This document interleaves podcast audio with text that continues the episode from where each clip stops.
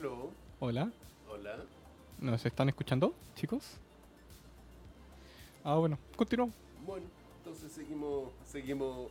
Lo que pasa es que yo tengo un acento fuerte en castellano, entonces me, me- me complica, a veces la gente no, no me entiende cuando hablo. Em, bueno, mu- mm, cualquier lengua la gente no me entiende a veces. Pero bueno, em, nosotros tomamos dos tipos de objetivos de gente. Tenemos un grupo de literatura, tenemos tres áreas, poesía, cuento y novelas. Estamos explorando en algunas antologías y algunos libros antiguos que estamos reeditando, sacándolo de la memoria porque se han perdido. Y por el otro lado tenemos libros de texto universitario, pero de contenidos locales. O sea, no vamos a sacar un libro de cálculo o de anatomía porque hay muchos que son excelentes, que ya están y que van en la edición número 50 y tanto y ni un valor agregado sí donde el autor o la disciplina en particular tiene un, eh, un uso en Chile que es muy distinto del resto del mundo, como los temas de salud. Las, las normas MinSal son distintas en Chile que, que en otros lados, la enfermedad, etc. Y la práctica misma, entonces eso hace que para ese tipo de cosas saquemos libros y los editemos acá con la publicación de la misma manera. Ah, o sea que eh, con la editorial podemos encontrar cualquier tipo de variedad, así, no solamente encajonarse en novelas o tipo de género, sino que se exploran diferentes Es que áreas. ten- es que ten- claro, pero esos son desde el punto de vista académico, o sea, son libros Ajá. de texto de estudio de primer año. Tenemos muchos libros de, de- de salud, por ejemplo, de enfermería, de desarrollo organizacional, de psicología. Entonces no, no estamos expandiendo en ese tipo de áreas.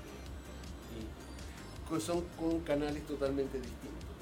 Se venden a distintos canales, los compran principalmente la biblioteca universitaria y se manejan de- de esa manera. Eh, con respecto a la búsqueda de los escritores, ¿cómo es tu forma de encontrarlo o trabajar con ellos? Em, al principio era una búsqueda más activa, porque cuando nadie nos conocía era bastante más difícil. Y eh, en particular partí buscando colecciones de poesía. Y en Chile existe todo un grupo, un movimiento underground de lectura de poesía en bares. Entonces los poetas emergentes se juntan en bares y dejan la pega de 10, se ponen a leer su poesía entre ellos, a veces se agarran, se discuten, pero se aplauden, pero hay todo un movimiento de gente que lee. Entonces yo iba a esa lectura, tomaba una cervecita o dos, miraba, escuchaba, notaba, este me gustó, este no me gustó, con criterio, descriterio de editor, que bueno, para eso uno es el maldito editor, Mm. y los que me gustaban decía, ok, ya, te lo propongo editar. Y así partimos, y después ya empezamos a tener una reputación, y ya no, hoy día nos están llegando del orden de un libro diario para que lo evaluemos. Y sacamos dos libros al mes. Entonces, Hace unos días atrás salió el poemario de Armando Roselot eh, de, tu, de tu editorial y quiero preguntar, ¿cómo fue la respuesta ante ese poemario por parte del público? muy buena. Lo que pasa es que esa es una segunda edición.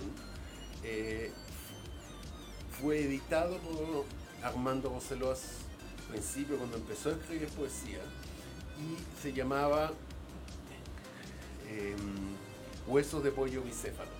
Hueso de pollo bicéfalo. Claro. Y al final lo dejamos en bicéfalo. El nombre actual. Él tomó los poemas con la madurez, la experiencia que dan los años, las canas, etc. Se dedicó a reescribir básicamente y una reescritura de ese poemario. Ahora, es un poemario que cuenta una historia, que es una historia ambivalente, como bien dice el título, en que, cada, en que la persona tiene dos miradas, dos, dos seres. Uno que es una persona buena, que trata de hacer todo bien, etc. Y otra que tiene ese lado eh, más, más diabólico, más perverso. Y va mostrando y, más eh, cínico como mirada ante la vida y ante cómo la vida te trata como si fuese un pollo en un matadero, en un criadero. Entonces, es- ese es el cuento que, va contando y armando a lo largo de todos sus poemas. Y eh, bueno, Estamos hablando en particular de como el dios Jano de los romanos, que, que tenía las dos caras. E- Eso, eso es, y lo hizo muy, muy bien. Le quedó un poemario maravilloso. Eh, mientras estábamos un poco afuera, mientras estábamos preparándonos para iniciar el programa, eh, hablamos de Juego de Tronos, de Game of Thrones, y quería hacerte una pregunta. Que ocurría que en el último libro, Danza de Dragones, la editora tuvo que ser la mala de la película y ella no quería, pero tuvo que sacar la batalla Invernalia y también sacar la batalla de Merín. ¿Cómo ha sido para ti en momentos donde estás trabajando con algún escritor y de pronto hay que cortar cierta parte o hay que trabajar eh, eh, algo así, la verdad, por tema de extensión o por tema de, ¿sabes? Esto como que no encaja. Eh, es el trabajo de verdad del editor. Porque lo ponen como el malo, pero yo también hay que ser realistas con un libro de mil páginas o con... Yo, por eso yo me presento como el maldito editor. El maldito editor, lo- los buenos editores siempre son odiados por todo el mundo. Y el, el- el- el rol del editor es justamente editar. Y el editar no es simplemente corregir de falta una tilde acá, etcétera. No, eso no es, eso es el corrector de texto.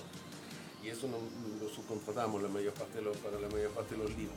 El tema es, tú puedes tener, eh, por ejemplo, ha pasado con varios, varios autores, en que en un, en un cuentario que hicimos particular, había varios cuentos, yo dije, oye, mira, aquí este cuento eh, está muy bueno, pero está usando, supuestamente está ambientado en España y no usa ningún españolismo.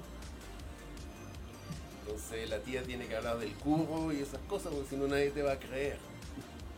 Hay otro cuento donde dijimos, oye, este hay que sacarlo porque no funciona.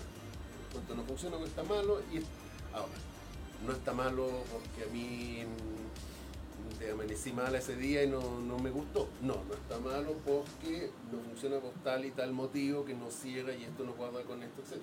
Entonces, o lo reescribes o lo sacamos. Ahora, hay autores que, van a- que dicen, no, yo no me cambien ni una coma de mi texto. Y bueno, gracias, eh, vayan a otra editorial.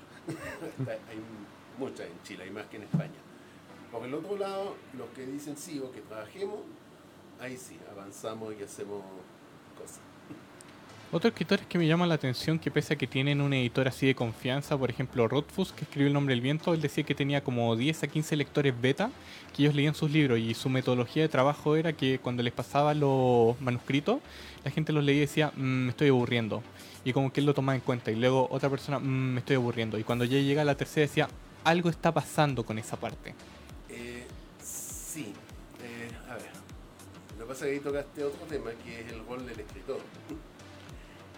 El, rol del escritor cuando escribe y hay en el estilo de cómo escribir hay amplitud infinita. Eh, De hecho hay un espectro, en el caso de cuentos o novelas.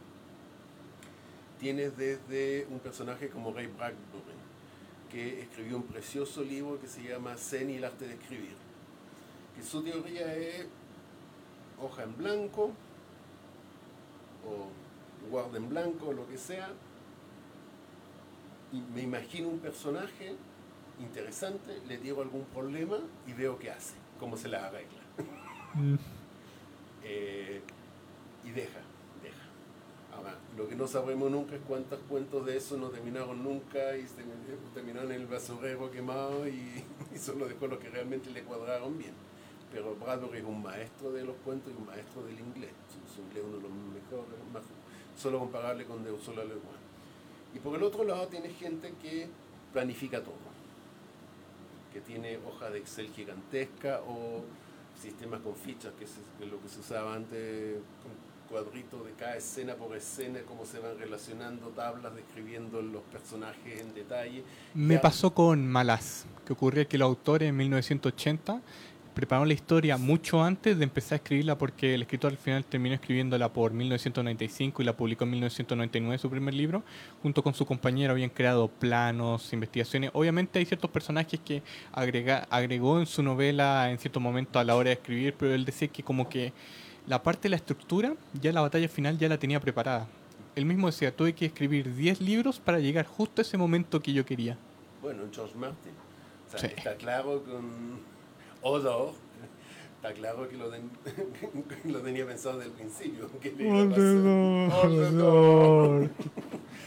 Pero Entonces, entre esos dos, desde el fanático que planifica, organiza y analiza todo, hasta el que eh, se sienta frente a la hoja, tienes todos los caminos intermedios y todos los puntos posibles intermedios. Los que tienen una pequeña planificación igual se tiran, los que tienen mucho planificado y en el medio son capaces de darse cuenta, oh, pero si me voy por este lado, la, historia de cambia y se vuelve más interesante y, van y recambian su, su hoja. De hecho, uno de los ejercicios interesantes es en la época que se hacía esto en ficha, en papelito. Era un tipo de decir, mira, tómala, tírala al, al aire, al suelo y después reordénala de nuevo. Y ve que, que se te ocurre cómo presentar la novela cambiando la, toda la escena que ya tenías pensada. Depende cómo tu mente funcione como escritor. Y eso eh, es cada persona. Lo que sí eh, voy a sugerir un, un- a Hemingway. Hemingway decía, escribe borracho, corrige sobrio. y lo hacía. Buen consejo. Buen consejo, ¿no? Porque él se volaba, se tomaba su día de whisky la noche o de romo. Escribía, escribía parado, con la máquina de escribir. Y al día siguiente con el café tomaba lo que había escrito en la noche y vamos rayando. y as- y así escribía su novela. Cada cual tiene que saber como escritor qué es lo que le gusta y qué es lo que le funciona, porque cada persona es un, un universo dentro. Pero eh, lo importante es. De hecho, una frase que a mí me afectó bastante cu- cuando estaba en una estaba en una un día con varios escritores me habían dicho, tu personaje más inteligente no va a ser más inteligente de lo que tú eres. Eso a mí como que me afectó un poco porque decía, en cierta manera tienen razón, porque él proviene proviene del escritor. así. Tú eres el Dios que inventa tu universo y tus Sí. personajes los crea, los mata, les da felicidad o no. Eh, tengo el caso de una autora que tiene una novela muy, muy interesante que quiero publicarla mañana y que lleva como 10 años, no, no, como 2 años, no, eh, escribiéndolo y el último año ha estado apagada porque quiere darle un final feliz que no es porque quiere a su personaje. Y como está estructurada la novela, no, No hay- da para eso, es como... no da para eso. De partida porque uno de los personajes ya está muerto, entonces va a ser difícil que, que haya un buen final feliz. Me pasa con Yoko Taro, que es un escritor de videojuegos, que él básicamente él decía que yo he creado mis juegos con variantes finales porque yo la verdad me gustan los finales tristes o crueles que dejen una enseñanza, dejen removiendo a la persona, pero igual yo también esa parte de mí donde les dejo el final feliz donde ya todos son felices, tomaste este camino, pero él decía, tienen que aceptar gente de que es raro, es raro como que todo salga bien, todo sea perfecto, porque la vida no es así, la vida es un mar de grises donde... De, hecho, se ve mucho, es una gran diferencia entre Estados Unidos y Europa. En Estados Unidos los finales tienden a ser felices en la mayoría de las obras y en Europa no. Los finales no tienen por qué ser felices, la mayor parte de las veces no son felices. Hay un caso muy interesante de una película que es Brasil, que fue uno de los grandes hitos de los 80. En Brasil, versión original, el final era espantosamente horrible.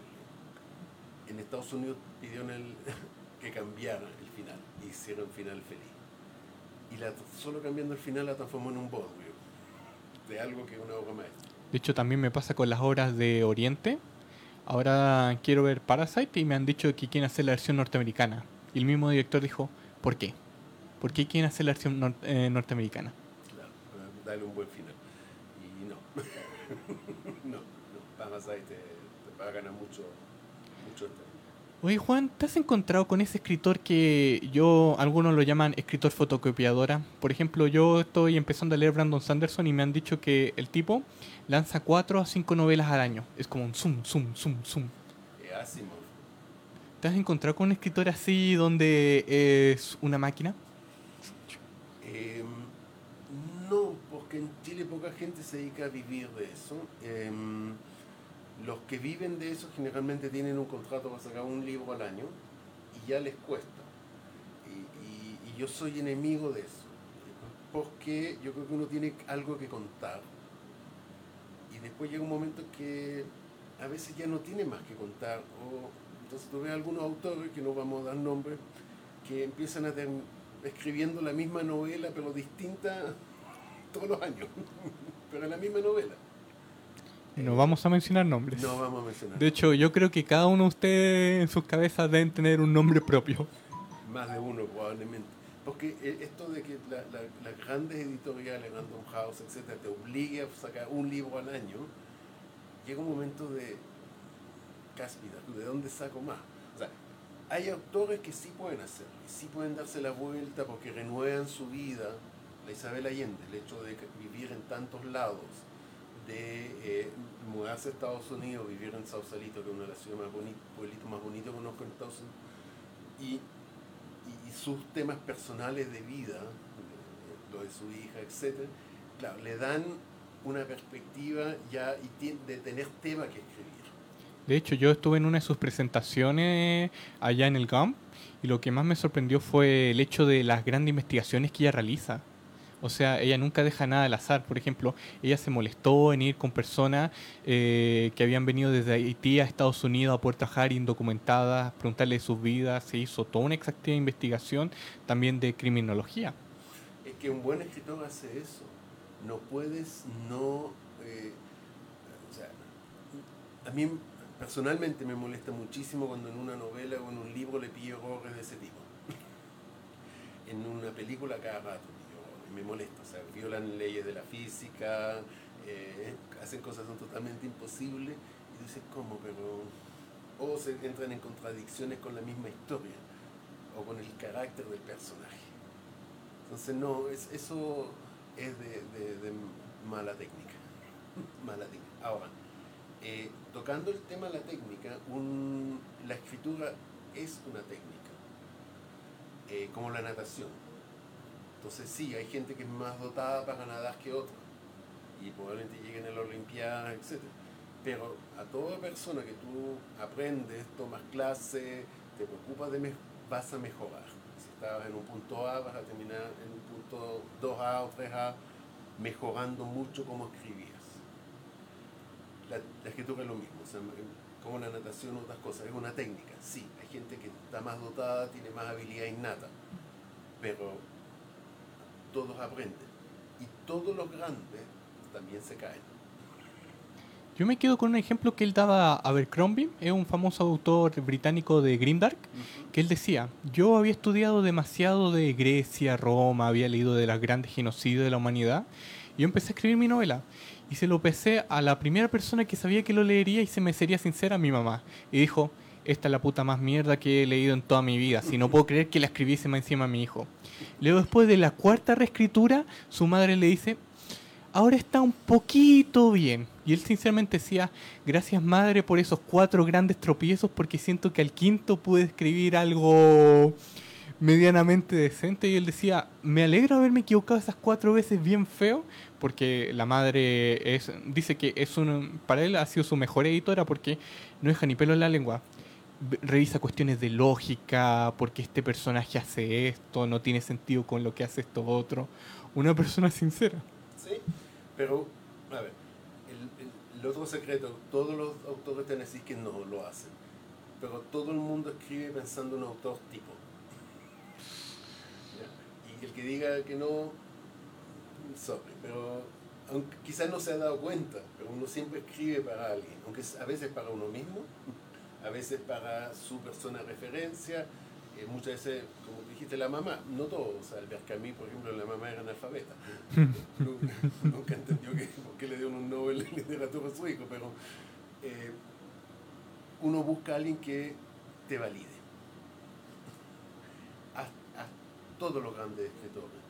Y lo otro interesante es que todos los grandes escritores, ¿cuál estudió literatura? Aquí mis colegas de literatura me van a matar. Tolstoy era oficial del ejército ruso. Peleó, peleó en la guerra contra Turquía, Francia e Inglaterra.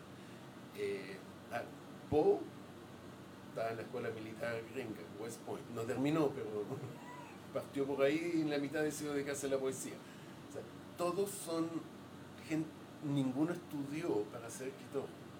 La gran mayoría de los grandes, grandes escritores son gente que ha estudiado otras cosas. Que tiene Eh, otra Frank vida. Todos. Entonces llega un momento en que eh, el a veces saber demasiada literatura no es tan bueno, tienes que olvidar algunas cosas y te limita en tu creatividad.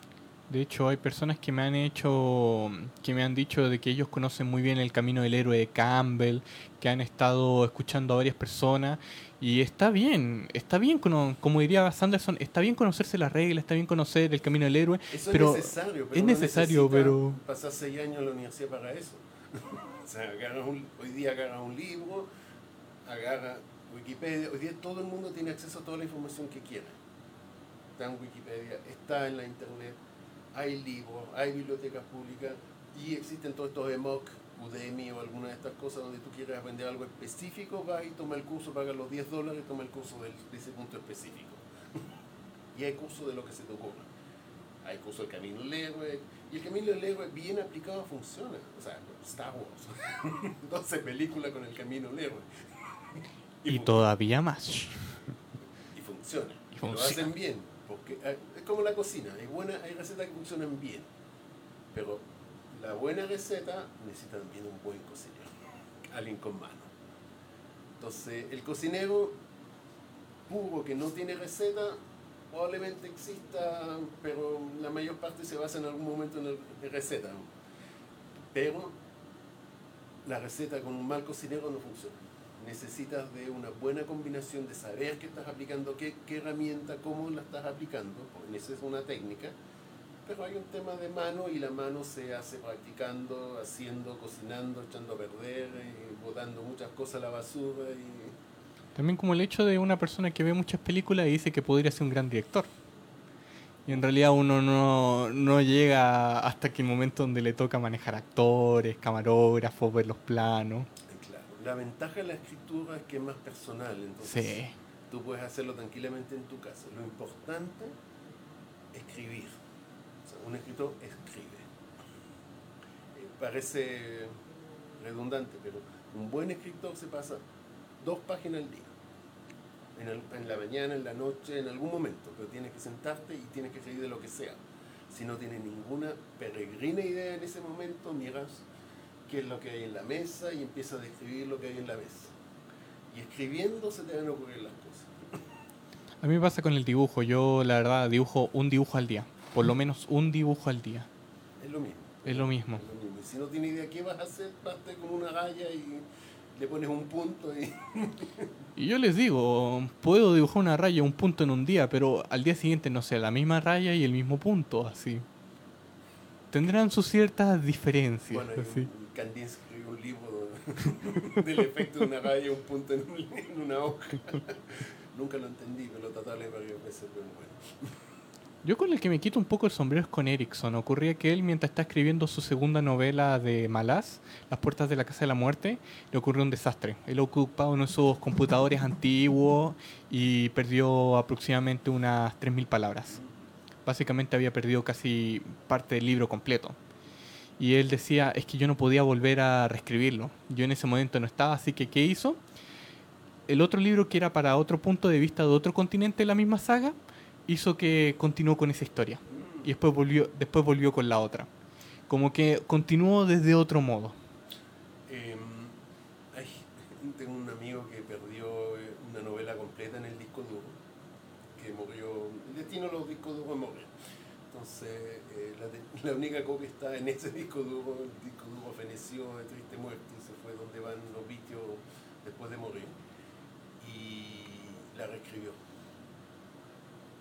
Desde de memoria la rehizo y opina, nunca se sabrá, pero según él sí le quedó mucho mejor la segunda vez. Y es la misma historia, el mismo personaje, pero una segunda pasada. Y hay gente que dice que cuando yo, que más que escribir, es el podar. Hay un pequeño librito maravilloso que Bonsai, de Zambra.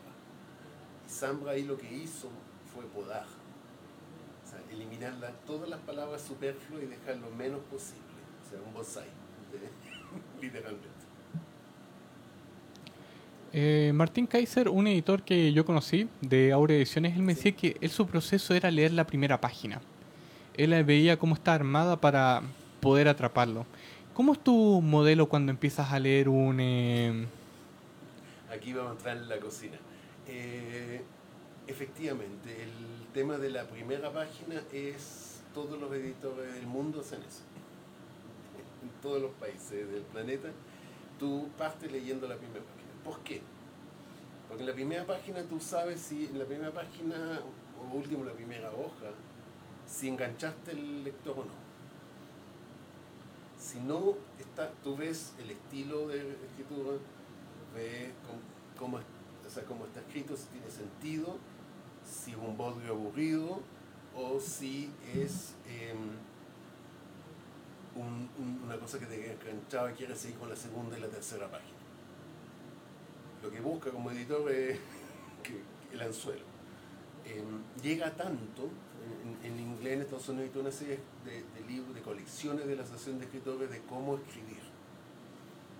Como veintitantos. Hay uno de esos que es cómo escribir la primera página. Por eso los autores se basan, se, se estrujan la cabeza escribiendo la primera página o las primeras dos tres hojas. Y, hay toda una manera, y las reescriben y las revuelven a hacer y hasta que la cosa la, la pulen y queda perfecta. Y uno se aprende.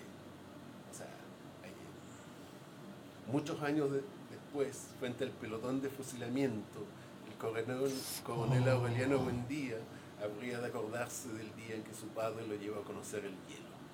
Macondo era bla, bla, bla.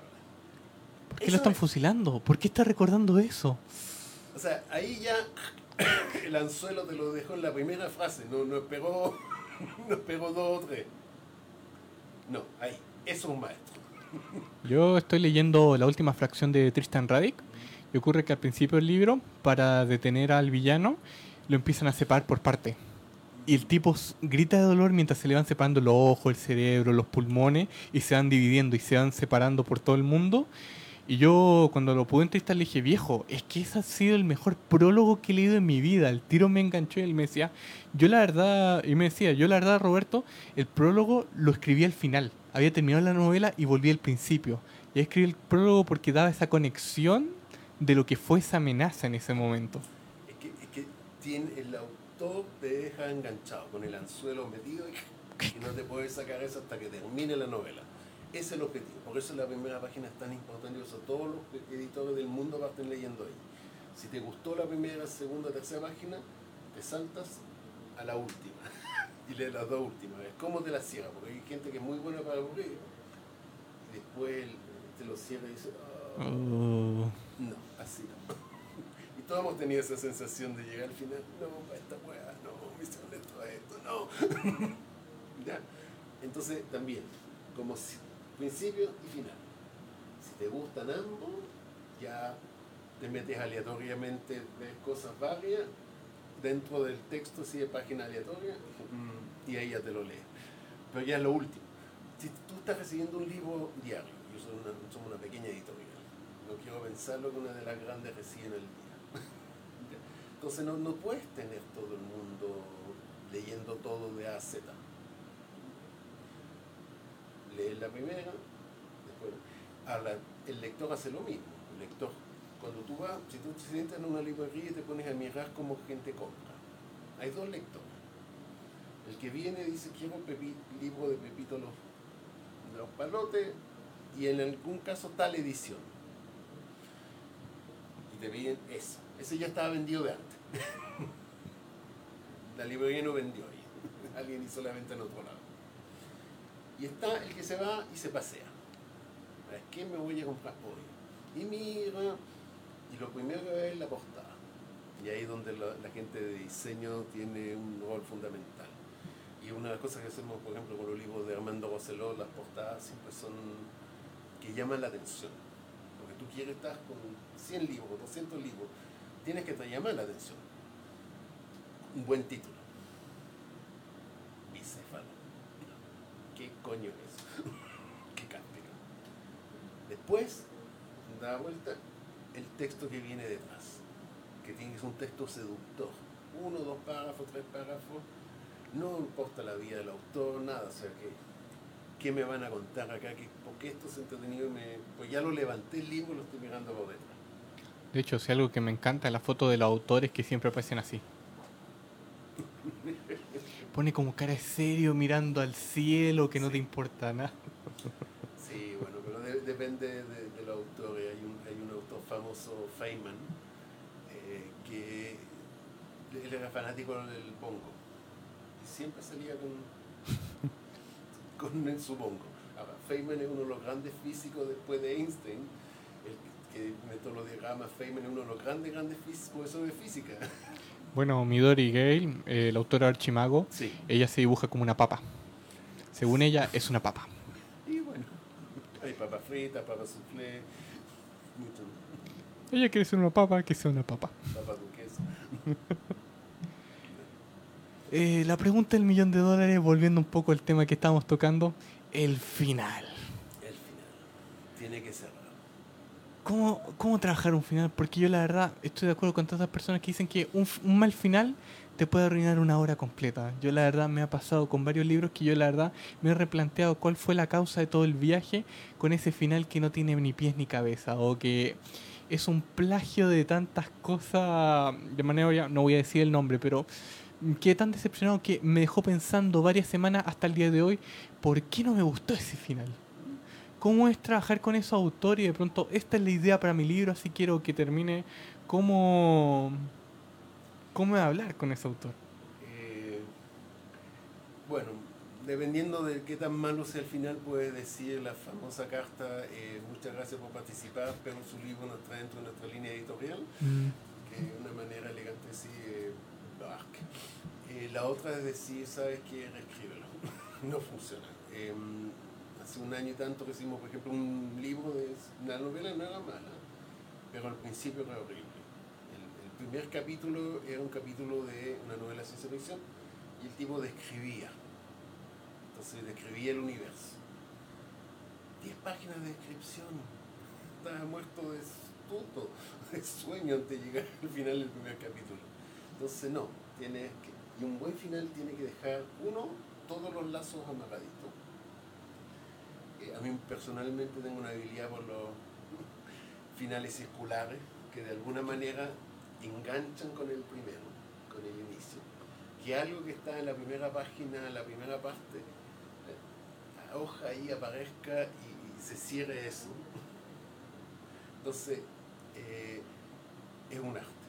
Y en eso, ahí, ahí se, reconoce lo bueno toreros con, con guitarra.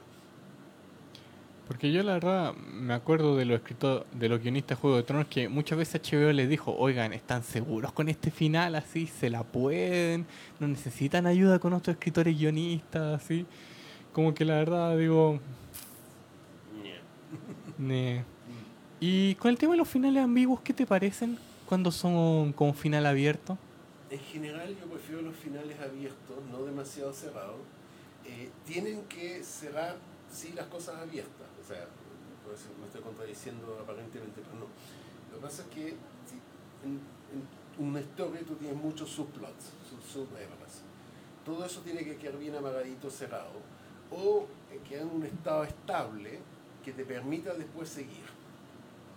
Em, a Tolkien le pasó con el, el Señor de los Anillos, que se lo dieron tres novelas, y la gente lle- llegó al primer, la y publicaron la primera nomás para ver cómo, cómo les iba, y la gente llegaba y decía, bueno, pero ¿y qué pasó? O sea, esto no es un final. Y no, no era un final, De hecho, a él nunca le gusta esa división así No. artificial. absolutamente. Pero un tema tampoco puedes tener libros de Mil páginas. poca gente hace eso, son ineditables. O sea, me- de hecho, me, me acaba de terminar uno de Murakami y me logré mucho. De hecho, leyendo El Retorno del Rey, igual también dejan puertas abiertas, sí, porque comenzaba la edad del hombre. Sí, Y él pero, tuvo pero, un- pero eso, pero cerraste el anterior. Sí, Es- cerró, es- la, eso- cerró, la, eso- cerró eso- la eso- Guerra del Anillo. Eso es a lo que me refiero. Cerraste tu episodio, tu, tu, tu problema anterior lo cerraste. Puedes haberlo dejado abierto para que venga otra serie, después otra novela que cuente la historia a continuación con otro problema. Pero, el, pero el problema inicial, la, la trama, el, el conflicto, lo resolviste. De hecho, eh, Tolkien se lo planteó. Él tuvo una idea para crear una historia llamada La Nueva Sombra, donde los hombres se empiezan a corromper y hay ciertas personas que están actuando debajo de Gondor. Y el mismo Tolkien como que se decepcionó porque decía, ¿qué voy a contar con esto? Que al final acaban con ese grupo y listo. La caída del hombre cuando ya se embriaga demasiado con la historia, como que decía, no me interesa, no me interesa contarla. Es que, claro, ahí tiene el problema la segunda novela. que hay veces que tú sabes que lo que vas a escribir después no, no va a ser ni parecido, va a ser un poco una copia de la anterior, pero no tan buena entonces mejor no escribirla. De hecho, algunos pensaban que podía ser como un, como un juego de tronos, pero ya eso yo encontré que era irse demasiado... Muchos creían que la buena idea era tirarse más por la política de Gondor. Pero yo la verdad no sé, yo nunca encontré que Tolkien quisiera contar esa línea de historia. No, porque no es político. no es político. No, hubiese podido contar eso bien, porque no es algo que se metiera y entendiera. Su, su tema eran los héroes personaje heroico. De hecho, una de las cosas que hizo como principal trabajo de, día, eh, la traducción del antiguo Norse, al, vikingo, al inglés moderno de Beowulf, fue de Tolkien. Esa fue su, se demoró años en hacer eso, pero fue su principal pega de día. Y esa es una historia circular, completamente, porque termina exactamente donde partió, pero con otro, otro y es una historia del héroe y del bien y del mal de nuevo. Entonces, eh, eso es lo que contaba Tolkien. Eh, Rimbaud, un poco trillado Rimbaud, pero sí, Rimbaud a los 21 años le dijo, ya terminé que punto, ya dije esto. Eh, y hay otras personas, como la querida Laura Esquivel, que mejor se hubiese quedado con el primera novela y las dos siguientes son absolutamente prescindibles. Segunda con Bodrio, Igual, también he encontrado que cada uno decide hasta dónde quiere llegar con algunos, algunos temas de saga. Por ejemplo, muchas personas cuando yo empecé a leer Dune me recomendaban que simplemente leía el primero. El primero y todo lo demás no contaba. Y yo decidí continuar porque yo la verdad... Y, la, y es curioso porque Mesías de Dune he notado como que es el libro más odiado dentro de los fans de Frank y fue el que más me encantó. Fue como la caída del literalmente él quería trabajar lo que era el tema de la caída del Mesías. Cuando todas esas personas que lo idolatraban, incluso él podía ver ciertas cosas del futuro, en realidad no era nada, no, no podía en realidad eh, cambiar, cambiar su propio destino a lo que ya estaba hecho. Eh, lo que pasa es que ahí estás entrando en una de las teorías literarias, que es la del espejo. Eh, una, una historia son dos personas, quien la escribe ¿Y quién la interpreta? Y quién la interpreta en base a yo y mis circunstancias. O sea, yo con, sí, mi, es cierto. con mi historia, con mi vida, voy a leer una novela y voy a opinar, o sea, si soy ateo o si soy creyente, por ejemplo, eh, Tolkien lo voy a leer distinto. Obviamente a mí me llamó la atención por la caída del Mesías, cuando veía a tantas personas que han ido de atrás, como que me llegó ese mensaje. Igual encuentro que Herbert, él, algo que le aplaudo es que siempre intentó cambiar, siempre trató de no repetirse. Algo aplaudible frente a mucho... Es que eh, eh, llega un minuto cuando sacas y sacas, sacas, se te vuelve difícil no, no Sí. de hecho, también tienes que em, respetar tus propias reglas. Y tienes que vivir. Eh, uno de los desafíos más complicados de, de, de los escritores, y por eso que a mí me gustan mucho los escritores que no son escritores 100% a, tiempo completo, sino los que tienen una pega de día y, y además escriben eh, porque tienen vida y de la vida sacan experiencia. Em, eso le pasó a Glenn Cluck, al escritor de eh, hoy era la, la Guardia Negra él decía, yo era muy feliz escribiendo y con la automotriz, siempre yo estaba cansado, nunca llegaba a tiempo, ahora que dejé la automotriz me siento vacío, recién hace 10 años terminé un libro de la Guardia Negra yo la verdad, la Compañía Negra, perdón, la Compañía Negra.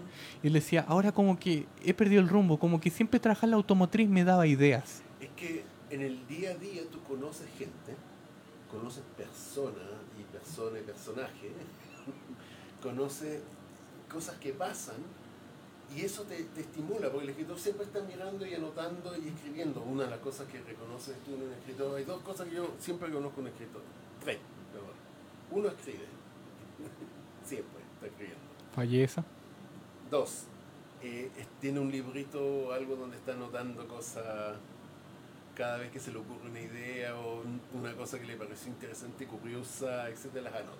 Tengo una libreta. Una frase, oh, bonita frase, anota. Y tres son personas que observan y leen mucho. Sí, podría ser. No hay buen escritor que no lea. Todos leen muchísimo, porque ahí es donde tú aprendes. Tus maestros son lo- lo- los otros escritores. Y todos, y de ahí aprendes, de verdad. Y hay que leer, y esta cosa agarrar un libro y seguir dándole. Em, eh, eh, neces- entonces, según tu vida, tu experiencia, ¿qué connotación le vas a dar a una palabra? Eh, por ejemplo, si fuiste abandonado por tu padre a los cinco años, no va a reaccionar de la misma manera ante la palabra padre que una persona que no. y eso no depende del autor, depende del lector. Y, y- una de las cosas interesantes, por eso yo prefiero las novelas que las películas, aunque soy también ávido, es que en las novelas tú armas la película, tú eres el director de escena y tú te vas contando ese, esa... Entonces, eh, hay, por ejemplo, tenemos una novela donde ninguno de los personajes está descrito físicamente, están descritos psicológicamente y tú los ves, pero no hay ninguna descripción física, si es alto, chico, gordo, flaco, nada, nada de nada. Pero tú haces una encuesta después de la gente que leyó esa novela, le pregunta, descríbeme tal persona, tal personaje, y te parten haciendo una descripción física. ¿Por qué? Porque se lo fueron armando en la cabeza, probablemente porque alguien que conoció usa una frase parecida, está en situaciones y va armando la forma física de esa persona. Pero no estaba. Ahí tú pones, es un rol mucho más activo. Y cuando los escáneres de gente que lee versus gente que ve películas son muy distintos en el cerebro. Ocupas mucho más de tu cerebro leyendo que viendo tele. O cine o lo que sea, digamos, visual.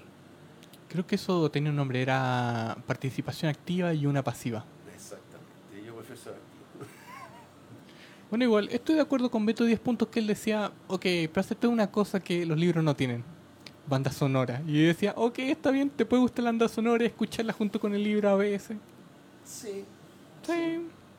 pero, pero tú te la pones. Pero otra cosa que no estoy de acuerdo cuando me dicen que ya las películas estaban llegando a los libros. Yo sinceramente está muy lejos de eso. Por ejemplo, me pasó leyendo Malaz que al principio del primer libro hay una batalla. Y hay como un castillo flotante lanzando rayos. Yo diría, me gustaría verlo en una película o televisión a ver hasta, cu- hasta qué nivel pueden llegar. Ma- Más, simple que eso, el mismo George Martin eh, eh, entra en su novela en toda una discusión muy interesante para cada una de las religiones y las describe en detalle, cómo funcionan, cuál es su base teológica, etc. En- La muerte, el fuego, el hielo, o sea, los siete. eh, los siete y, el, dios- el- el agua, eh, el, el dios ahogado. Sí. Entonces tienes un montón de, de religiones, eran como cinco si mal no recuerdo. Y cada cual se sostenía, era, era consistente. No pueden meter eso en una novela, o sea, en una película. No, no, o sea, sí, en la película verás que ahí están las siete, la estrella de siete puntos en, en la catedral, pero no hay explicación de por qué. De hecho, la gente que no leyó la novela pasa por eso y, y pasa, y nunca se entendió cuál era la referencia. Eh, lo mismo que la comida. George Martin, eh, para un escritor norteamericano, es particularmente interesante porque entra en muchos detalles de la comida. Hay un libro que son las recetas de, co- de cocina de- que están en, en Game of Thrones. Y son eh, el, el pie de, de la Ambrea, por ejemplo, eh, solo imaginármelo ya me da... y Eso que soy bastante abierto a comer cualquier cosa. De hecho, me pasa con ciertos libros de fantasía donde los protagonistas solo, come, solo toman cerveza y carne de venado. Y es como todo.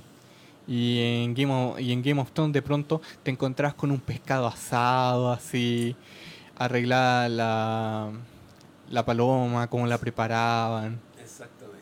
El, el de paloma también. pay de paloma. Sí. Entonces, hay, está todo una, hay una y, eso le da realidad a una, una cultura. O sea, cuando tú piensas en una cultura, la cultura china, siempre pensar en la comida china no, no tiene sentido. la, la comida es parte importante de la cultura. Eh, la religión también, y, y muchas veces no, no están. no están. Entonces, son, es pura acción, y en particular en las películas, sobre todo las últimas Marvel y compañía, es acción, acción. Nadie ni siquiera come. se junta con los amigos a conversar, vente una pizza, un estofado o, un pedazo de carne en la parrilla. Algo. Es, eso es lo que es la vida normal. Entonces, eh, y con eso nos sentimos más, nos, identificamos más. Porque no, podemos evitar eso. Eh, no, la participación activa del lector cuando ve una novela, la lee, es fundamental. Y las buenas novelas, y, y, ahí yo tengo un criterio muy específico, son las novelas que cuando tú las lees cada 10 años, y ahí se me notan las canas, eh, entiendes algo distinto. Eh, Eh, pensé que era Targaryen. no, no, no me, me temo que no, no tengo un dragón estacionado ahí. Eh, 100 años soledad. 100 años soledad lo vas a leer 10 años. Léelo cada 10 años en tu vida. Mi mamá lo ha hecho. Cuando tenía 15, cuando estaba en Argentina a los 30, y ahora a los 58 lo volvió a leer. Y me decía, es que Roberto, tienes que leerlo, porque la verdad, las tres veces que lo he leído son tres veces diferentes. Eso para mí es una marca de una, de, de una obra maestra. O sea, por algo le dieron un, un, un premio Nobel por esa novela. Porque, porque es una obra maestra. Tolstoy hace eso también. O sea, Ana Karenin, ot- otra novela con una frase inicial. Todas las familias felices lo son del mismo modo. Pero las familias infelices lo son cada una de su propia manera. Y ahí, entonces tú sabes que va, van a hablar de una familia infeliz. Y también todo el mundo se relaciona con una historia de familia, porque todas las familias se ven en apariencia preciosa, bonita, etc. Y en la práctica todas tienen un montón de closets, de cosas escondidas, escondidos por todos lados en los closets, que son la historia de los secretos de la familia. Y eso te hace resultado de 100 años de soledad o sagas de familiares completas que son sumamente interesantes y más, más interesantes en, en- en- en tu relación con el otro ser humano que eh, agarrarse el láser en el espacio. Además, cuando tú lo ves en las películas donde los láseres, eh, uno, el láser va a la velocidad de la luz, entonces no ves dónde parte ni dónde termina. Dos, en el espacio no vas a ver un láser. No lo vas a ver, a menos que te dé. Perdón por haberles arruinado la infancia a alguien. No, no puedes ver un láser. Tampoco escuch- escuchar el sonido del cazatal. No, ¿No? no, no, solo es, eh, tengo conocimiento de física. De hecho, el mismo Christopher Nolan dijo que cuando su protagonista entra en un agujero negro, él tuvo que hacer trampa y poner luz cuando se lo iba chupando, porque en realidad entras a un agujero negro y no hay nada, No. nada de nada. Sería la gente viendo durante 10 minutos al tipo cayendo en pantalla negra. Sí, un amigo mío hizo su tesis de, de magíster en física fue un fotón cayendo en un agujero negro. Solo los cálculos de qué le pasaba al fotón. En- de hecho. Visto desde el punto de vista del ah, Juan, yo ahora quisiera leerme Grendel, que es una interpretación de Beowulf, pero desde el punto de vista de Grendel, donde él muestra que es una criatura acomplejada y cómo sufre. Y ahora también estoy leyendo El último anillo de Kirill Yeskov, que es una interpretación que hubiese pasado si en realidad eh, Sauron hubiese sido el bueno, pero no en realidad el bueno, pero era no era malo, él tenía como su visión de mundo y de cierta forma el anillo fue como una estratagema para poder invadir su, eh, su zona. Mucha gente lo encuentra como un insulto a la obra original y que no debería existir. Y que también como que es una apología de que Tolkien era racista y el tema del apartheid. Yo la verdad lo estoy leyendo y a mí me gusta. Yo encuentro que el tipo se nota que estudió mucho de... Él estudió mucho eh, de bio y él como que te habla de todas las cosas que fueron construyéndose a la vez de Umbron, así como fue una gran capital del descubrimiento, como un tipo de Alejandría. Y la verdad, yo me entretengo tanto como el Señor de los Anillos como lo estoy pasando con el, con el último anillo. Y quería preguntarte, ¿qué pasa cuando alguien reinterpreta una obra? Es otra obra. Es otra obra. Es otra obra. Y puede ser buena o mala. Depende de quién lo hace y cómo lo hace. Eh, bien hecho, perfecto, dale. O sea, personalmente yo no considero que no. Eh, todas las obras terminan siendo reinterpretadas. O sea, la, aquí me los, los contó. y su gente dicen que existen estructuras en los cuentos. Entonces, todos los cuentos todas las historias que cuentan tienen un formato específico. Entonces, todas las historias ya están contadas. Lo único que cambia es cómo las cuentas.